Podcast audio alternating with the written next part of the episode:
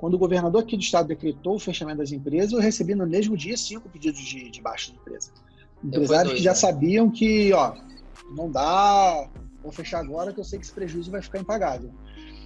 É, o que, que eu vejo? Qual é a minha, minha, visão? Você perguntou como é que estão tá os outros empresários, dando a minha percepção. Eu conheço empresários que estão com 20% de inadimplência, que eu acho que é maravilhoso, 20% no cenário desse, e eu conheço empresários, inclusive grandes, com 70% de inadimplência.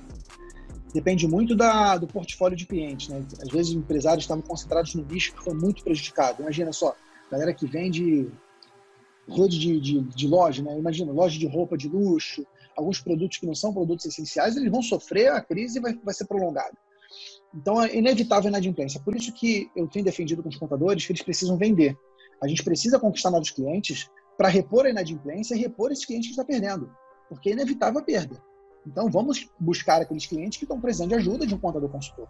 Porque o que eu, o que eu vejo de contadores, os meus alunos, que eu tenho mais de proximidade, toda semana conquistando clientes. Teve um agora, eu não, eu não me recordo o nome dele, mas ele é de Santa Catarina. Fechou três contratos semana passada. Simplesmente educando os empresários do que ele pode fazer com as NPs ou não.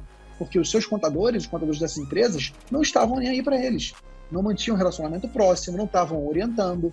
Então, é, dá para conquistar clientes nessa crise, e muito, mas é, a perda também é inevitável, porque é uma crise grande, é maior do que a gente.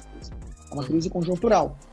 Então, assim, me parece que é um problema comum que é, vai passar, eu acho que isso é uma questão que o tempo vai passar, mas você tem que conquistar, nós temos que conquistar clientes. Não dá para depender só do desses clientes, não, porque nós vamos perder faturamento, vamos perder, vamos ficar com a inadimplência e ter que trazer dinheiro novo para o negócio.